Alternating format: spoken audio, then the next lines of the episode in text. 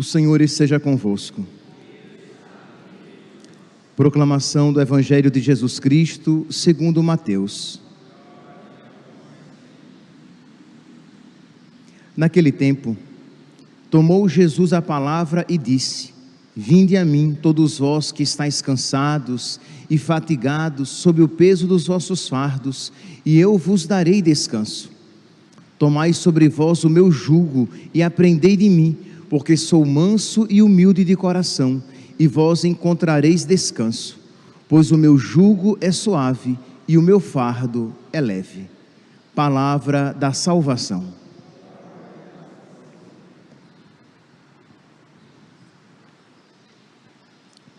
Caríssimos irmãos e irmãs, estamos celebrando a memória de Santo Ambrósio bispo e doutor da igreja.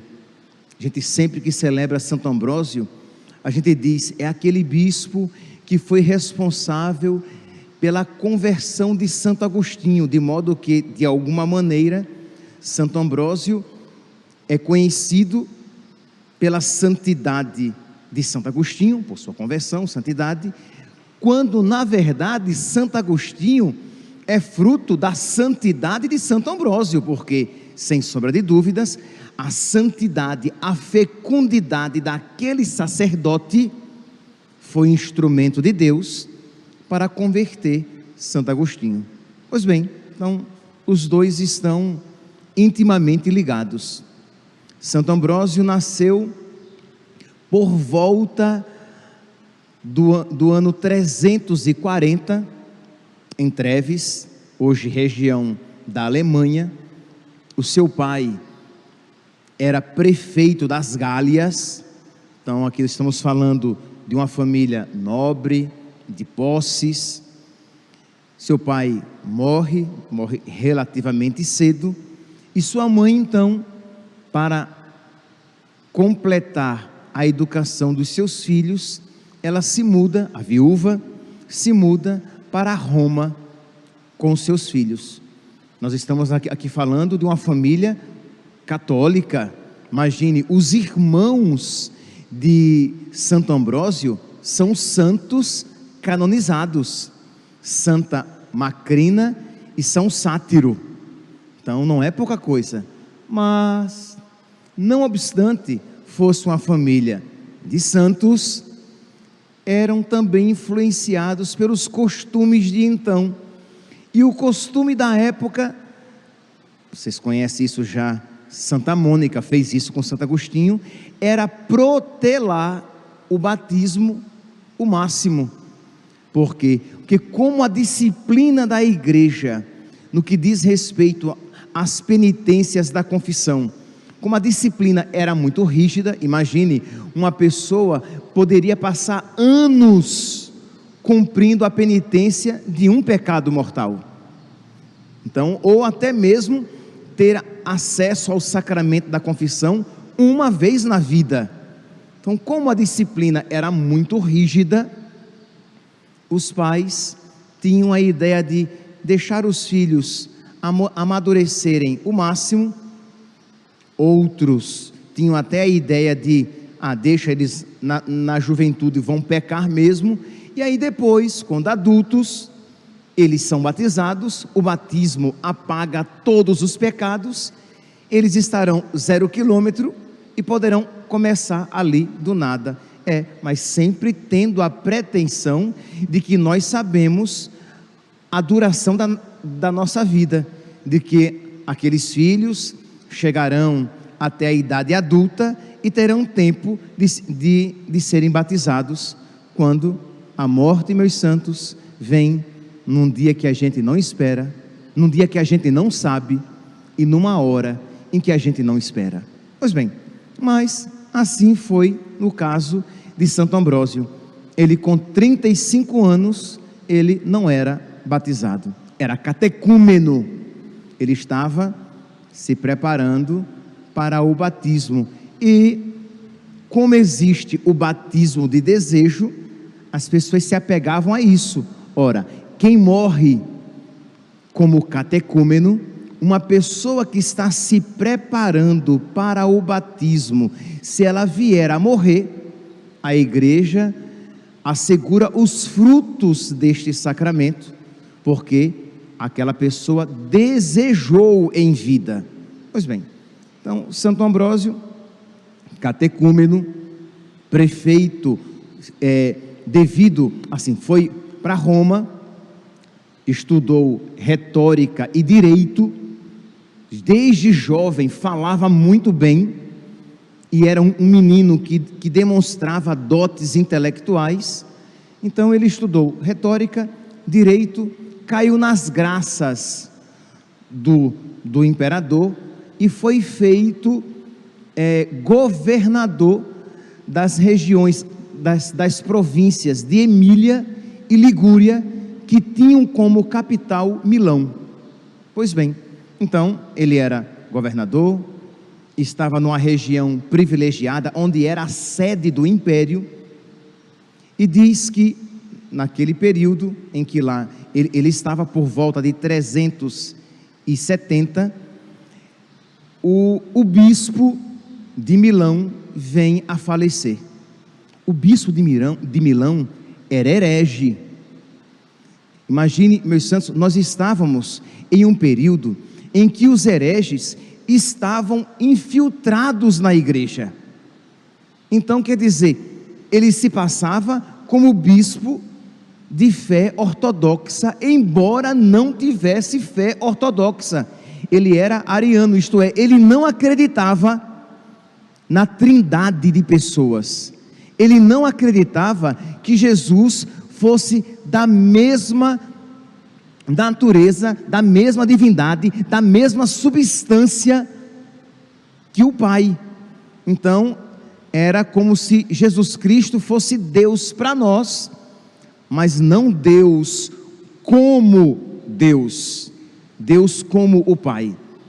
Hoje em dia, as heresias são diferentes, mas os infiltrados continuam.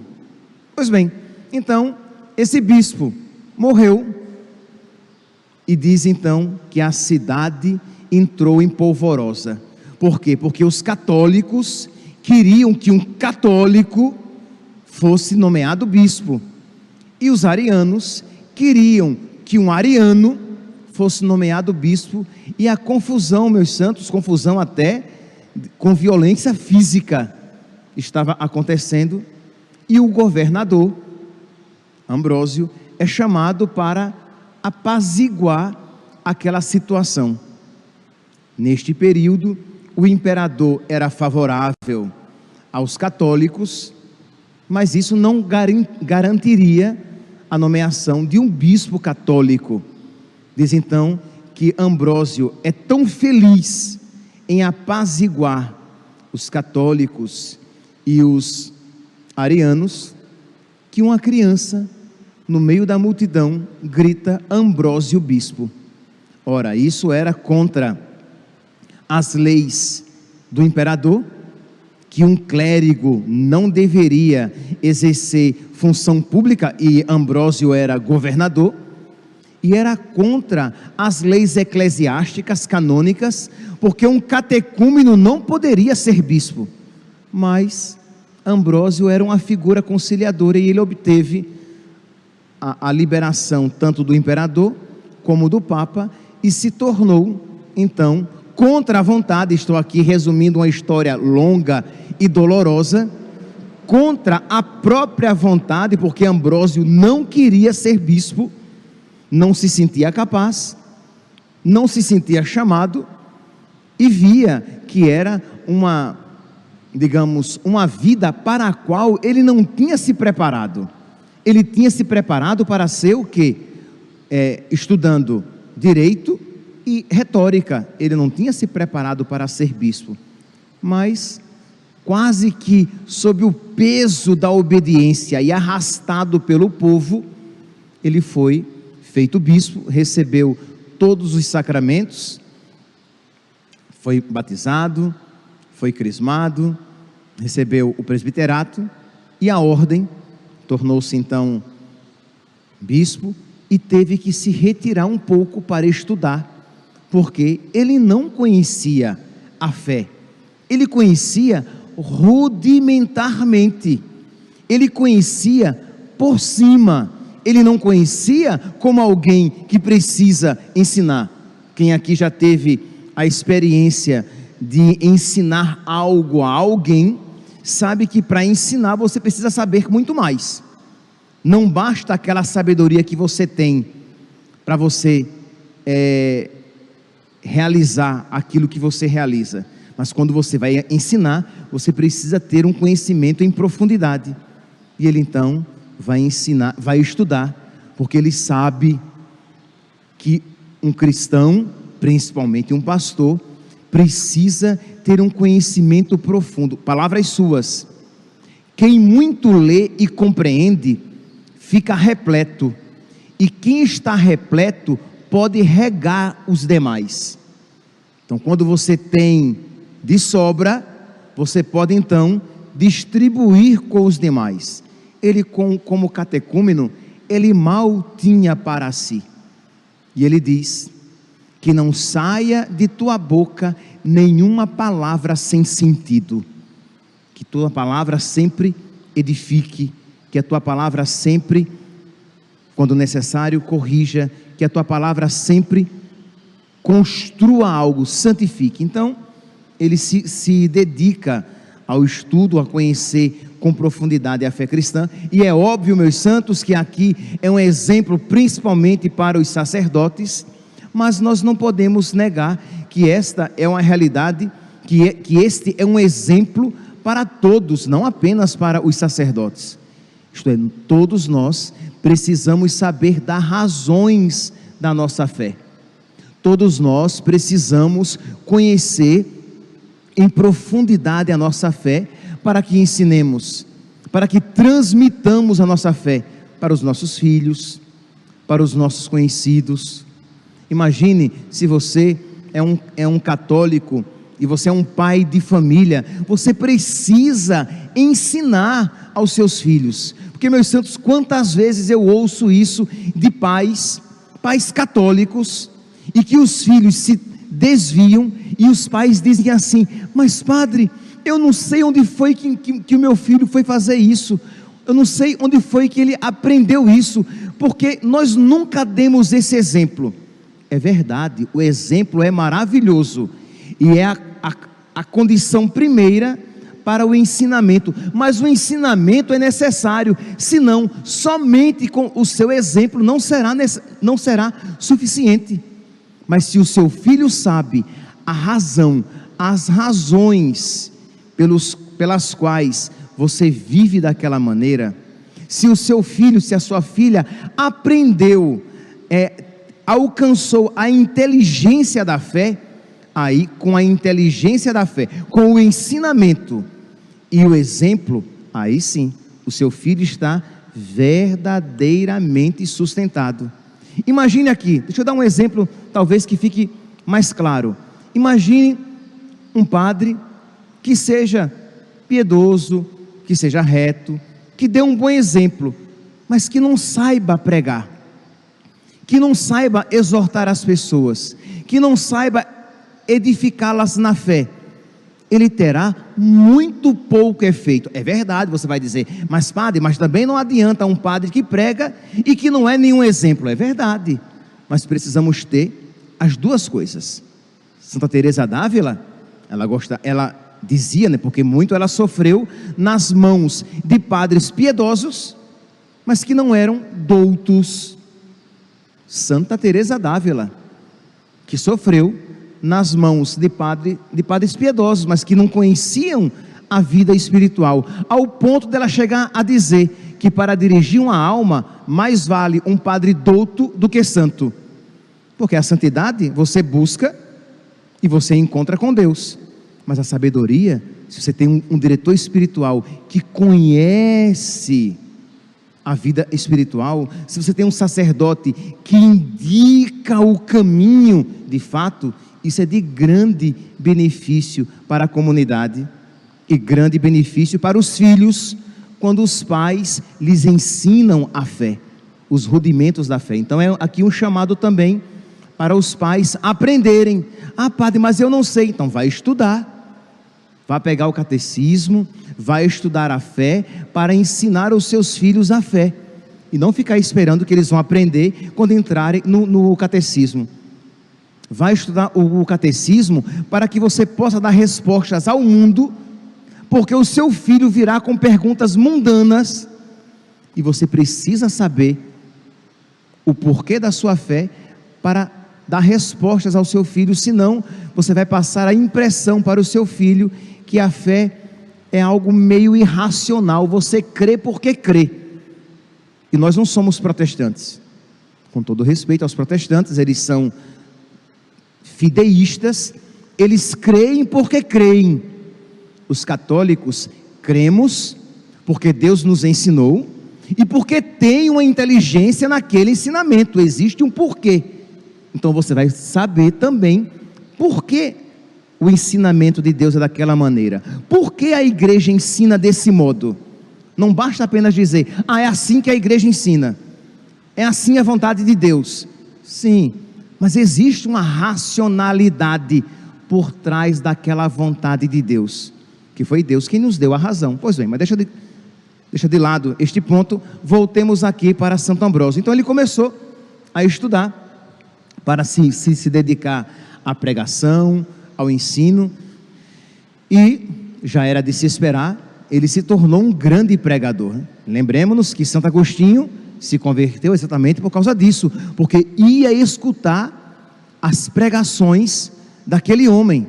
Imagine Santo Agostinho, que não era católico, ele era um catecúmeno, mas que se transviou e que se enveredou em várias heresias da época mas ele foi procurar Santo Ambrósio.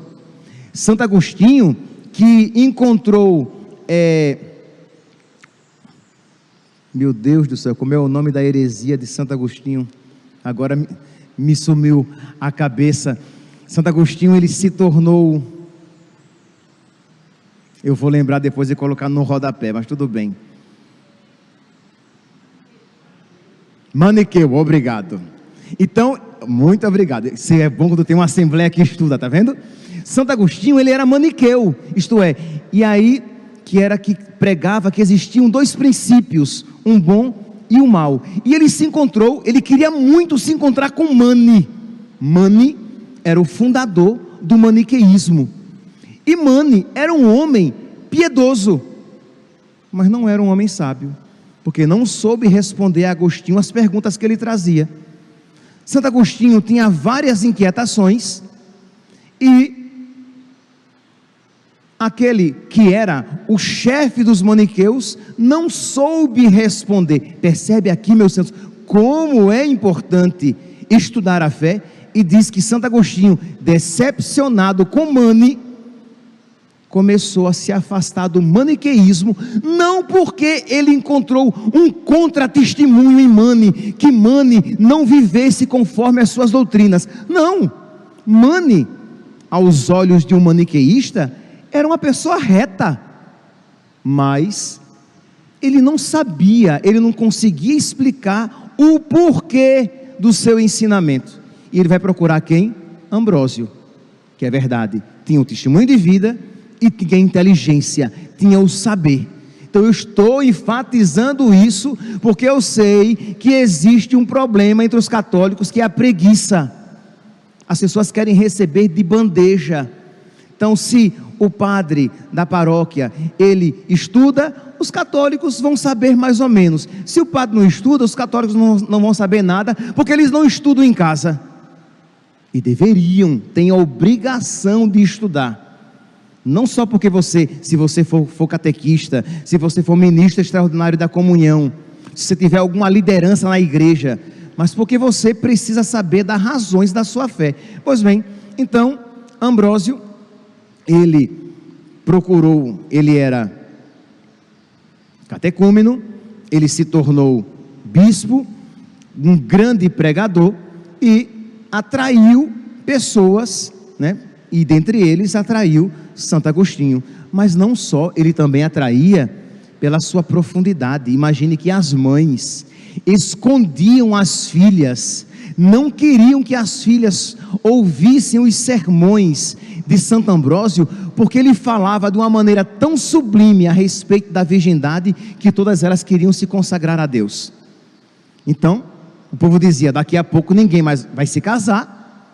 Se ninguém vai se casar, se as mulheres não, não se casam, não teremos filhos, então vamos esconder as nossas filhas, porque este homem está levando todas para o convento. Era exagero deles, mas aqui demonstra o que? Que ele também, porque tinha né, não apenas conhecimento, mas tinha santidade, aquilo se tornava profundamente fecundo nas almas. Mas tudo isso como um resumo, porque não era sobre isso que eu queria falar. Então, diz, lembra que eu falei que Santo Ambrósio estava num período de muita crise entre arianismo e catolicismo, e ele foi eleito.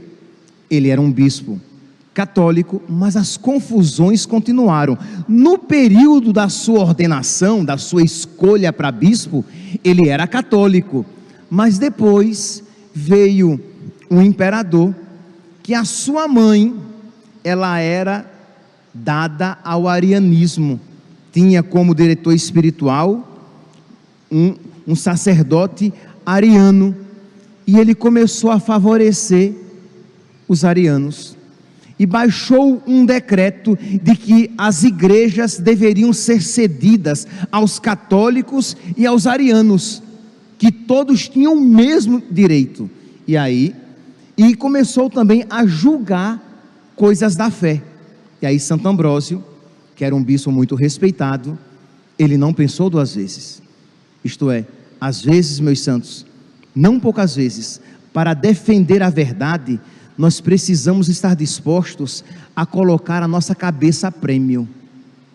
E este é o grande problema, que muitas vezes nós queremos defender a verdade, desde que isso não nos custe. Nós queremos ser santos, desde que isso não nos custe. Mas só, como, como diz nosso Senhor, quem perde a sua vida por causa de mim, a receberá, receberá a verdadeira vida. Então, Santo Ambrósio não pensou duas vezes escreveu uma carta muito educada, e eu gostaria de ler um trecho aqui, para o imperador. Verdade, muito educada, gente, mas uma carta muito firme, com muita clareza. Aqui é apenas um trecho da carta que ele escreve para o imperador. Quando ouviste dizer, Clementíssimo imperador, que em matéria de fé um, bispo tenha sido julgado por um leigo. Que história é essa? Clementíssimo imperador. Que um leigo vai julgar um bispo? Nas questões de fé, são os bispos que decidem. Não vem agora o Senhor querer ser árbitro naquilo que, que diz respeito à fé, porque o bispo queria igualar tudo, arianismo e catolicismo, tudo como se fosse uma coisa só. Estamos nós, pois, deformados pela adulação, a ponto de esquecer os direitos do sacerdócio e de querer confiar a outros o que Deus me deu? Isto é, eu não vou, por adulação, para ser politicamente correto, deixar que o Senhor julgue aquilo que compete a mim. Eu não vou deixar que o Senhor faça aquilo que eu devo fazer. E eu estou dizendo que aquilo é heresia. E o Senhor vem dizer que é tudo permitido? Se o bispo deve receber lições de um leigo, o que acontecerá então? Ao bispo não restará, não restará outra coisa, se não ouvir o debate conduzido por um leigo, ou seja, o bispo será aluno do leigo. Entenda, percebe aqui que ele não está é, menosprezando o leigo, mas ele sabe que ele foi feito bispo para ensinar, ele, e por isso que ele foi estudar. Ele sabe que ele foi feito bispo para defender a fé. Mas e é, e é disso que vocês precisam. Eu lembro, hoje em dia já não está tanto na moda isso não. Ainda acontece, mas eu lembro que no início do meu sacerdócio, era muito comum os padres, quando chegavam a uma comunidade, dizerem assim: Eu vim aprender com vocês, eu sou um com vocês. Isso pode parecer muita humildade, mas é mentira e é o maior desserviço, porque vocês não esperam que o padre venha aprender com vocês. É claro que todo mundo aprende com todo mundo, e não estou negando isso, mas o que vocês esperam de um padre é que ele venha ensinar, é que ele venha formar, que ele venha ser padre, pai, e não um igual entre vocês, porque não é isso que vocês esperam de um padre nem de um bispo. Vocês esperam que ele seja um sacerdote, alguém escolhido por Deus, que vai desempenhar um serviço de Deus. Então é isso, com outras palavras, o que Santo Ambrósio está dizendo. Ele continua: Mas, francamente, se concluíssemos que o conjunto das divinas escrituras ou os tempos passados, quem ousaria contestar que em matéria de fé, aí ele repete, eu disse em matéria de fé, são os bispos que julgam os imperadores, e não os imperadores que julgam os bispos. E é claro que o imperador não gostou dessa tão educada tapa com luva de pelica, isto é, como assim? O bispo falou que não vai me obedecer? Não, não vai. Porque importa obedecer a Deus, que é os homens. Se o Estado se arrogar o direito de ensinar a fé, de dizer o que é certo e o que é errado em matéria de fé, em matéria de moral cristã, ele vai dizer, e nós iremos desobedecer, ou melhor, nós iremos obedecer a Deus. Ah, mas se você disser isso, é crime. Então nós seremos tidos como criminosos pelo Estado, mas como obedientes a Deus. Então o católico continuará dizendo que o aborto é pecado, mesmo que o Estado queira dizer que é virtude. O católico continuará dizendo que menino que nasceu menino é menino, e menina que nasceu menina é menina. Eu sei que eu estou sendo redundante, que eu não quero entrar em detalhes, né, e nem vou falar em, em cromossomos, que ninguém vai entender. Então, uma menina é menina independentemente do que o Estado lhe dê uma certidão de nascimento nova ou uma carteira de, de identidade dizendo que é diferente. Nós, por obediência a Deus, nós iremos dizer isso é segundo aquilo que Deus criou. Este menino é um menino. E em tantos outros, é, embora lá fora se ache muito normal é, o chamado sexo livre, nós iremos dizer que o sexo deve ser vivido dentro do casamento. O divórcio, o que Deus uniu, o homem não separe, por mais que o Estado separe, mas o que Deus uniu, o homem não separe. E aí, meus irmãos, para terminar, diz que isso causou ainda um maior alvoroço. O imperador continuou dizendo que os templos católicos seriam usados também pelos arianos. E Santo Ambrósio disse de maneira alguma, e disse que na missa de domingo de Ramos estava Ambrósio com os fiéis dentro da igreja e o exército ao redor da igreja, batendo as espadas nos seus escudos, prontos a invadir a igreja. E desceu sarrafo em todo mundo. E Santo Ambrósio, então, num sermão eloquente, ele diz: Por que, pois, afligir-vos? Por minha livre e espontânea vontade, eu jamais vos abandonarei, mas, obrigado a isso, não posso me, me revoltar. Eu poderia sofrer, chorar, também poderia Poderia gemer contra a força armada, contra os soldados. Minhas lágrimas são as minhas armas. O que fica muito bem como defesa de um sacerdote. Isto é, ele não ia lutar com as mesmas armas. Ele iria sofrer, ele iria apanhar, talvez até ele seria morto, mas ele não iria ceder. Não deveria nem poderia resistir de uma outra maneira, mas ele iria resistir. Percebe que o cristão não é um pacifista. Ah, gente, para com isso. Vamos, entendeu? Para não ter confusão. Não. Eu não vou brigar com as mesmas armas, mas eu também não vou desistir. Eu vou resistir. Eles vão entrar, eles vão bater, e talvez vão até me matar. Tá bom, paciência, mas eu vou resistir. Então é triste também desses cristãos covardes que desistem de tudo, que desanimam diante da primeira dificuldade e que querem a paz neste mundo acima de tudo, mesmo contra os seus princípios e os seus valores.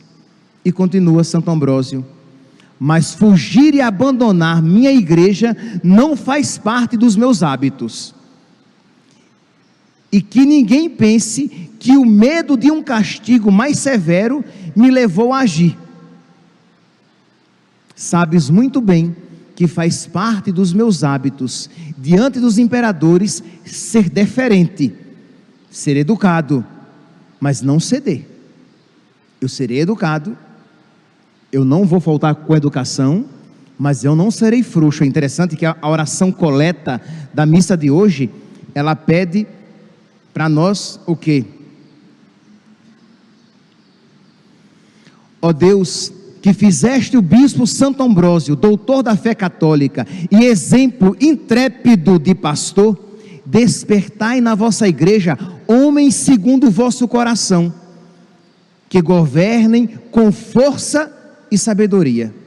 Isto é, que os sacerdotes, que os homens da igreja não tenham medo de ser homens. Que os homens da igreja não tenham medo de serem sacerdotes de verdade e exercer o seu ministério com força, com vigor e com sabedoria. Mas as pessoas têm medo de ensinar para não machucar é, as sensibilidades. As pessoas, os sacerdotes, têm medo de, em nome de Cristo, exercer o seu ministério com vigor, com clareza, com força. Por quê? Porque querem mais agradar aos homens do que agradar a Deus. E não era o caso de Santo Ambrósio, e já estou terminando. Então ele diz: Sabeis muito bem que não faz parte dos meus hábitos desculpe, que faz parte dos meus hábitos diante do, do, dos imperadores ser deferente, não ceder, afrontar de boa vontade os suplícios e não temer os que me preparam o mal. A motivação de soldados, o barulho das armas que cercam a igreja, deixam minha fé sem medo, mas atormentam o meu espírito. Isto é, eu me agito, é verdade, mas a minha fé não teme. Percebe que são as duas coisas. Por um lado, psicologicamente, ele se agita, que quem é que não se agitaria vendo soldados armados arrodeando a sua igreja, prontos a invadi-la? Mas pela minha fé, eu não cedo, eu não dou um passo atrás. Santa Edith Stein, ela diz que coragem é ir com medo. Coragem é ir com Você está com medo, mas você vai. Você está com medo, mas você faz, porque você sabe que deve fazer. Então, este é o corajoso. O corajoso não é o que não tem medo, ele tem, mas o medo não o estaciona, não o imobiliza. Então, ele vai com medo. Então, o que ele está dizendo é isso: eu estou com medo, mas a minha fé me faz firme. Eu não dou um passo atrás. Eles podem invadir. Bem sei, meus irmãos, que as feridas que recebemos por Cristo não são feridas, não fazem perder a vida, mas a perpetuam. Isto é, as feridas que nós recebemos por Cristo não destroem a vida, mas nos concedem a verdadeira vida. Rezemos, meus santos, rezemos no dia de hoje pelos pais, pelas mães, para que estudem, conheçam a sua fé e a transmitam aos seus filhos Rezemos pelos catequistas. Eu fui auxiliado por um catequista hoje aqui, me falando maniqueísmo, pelos nossos catequistas, pelos nossos ministros extraordinários da comunhão, mas rezemos pelos sacerdotes, para que sejamos, como diz, como pede a oração de hoje, para que sejamos homens segundo o coração de Cristo e que governem a igreja com força e sabedoria. Louvado seja nosso Senhor Jesus Cristo. Para sempre seja louvado. Isto nosso Senhor. Meus irmãos, alguns avisos. Um, é que eu não disse na homilia como terminou a história da, dos soldados cercando a igreja, né? Começou no domingo de Ramos, na sexta-feira santa o imperador voltou atrás e os católicos venceram pelo menos aquela batalha. Então, apenas para que vocês não fiquem na expectativa o que é que aconteceu. Segundo meus santos, o mais importante, amanhã é dia santo de guarda, dia da Imaculada Conceição, dia em que nós, católicos, somos chamados a, dentre outras práticas piedosas, já que é dia santo, somos chamados a participar da Santa Missa, dentre outras práticas também. Infelizmente, infelizmente aqui em Várzea Grande não é feriado. Em Cuiabá, se eu não estou enganado, é feriado, mas aqui em Várzea Grande não é. Então, como é que este dia pode ser guardado? Como é que como é que você pode participar da Santa Missa né, para guardar o dia da Imaculada Conceição? A partir de hoje à noite. Então, se você for hoje à noite a alguma igreja e participar da Santa Missa, você já está cumprindo o preceito. Ou amanhã, em qualquer horário, de manhã, à tarde ou à noite. Aqui na nossa matriz, nós teremos a nossa missa às seis da manhã, como sempre, e teremos também às 19 horas. Então, que nós nos programemos todos para que possamos participar e guardar este dia que, embora muitos católicos né, estejam esquecidos, é dia santo de guarda. O Senhor esteja convosco. Abençoe-vos o Deus Todo-Poderoso, Pai, Filho e Espírito Santo. A alegria do Senhor seja sempre a vossa força. Ide em paz e que o Senhor vos acompanhe.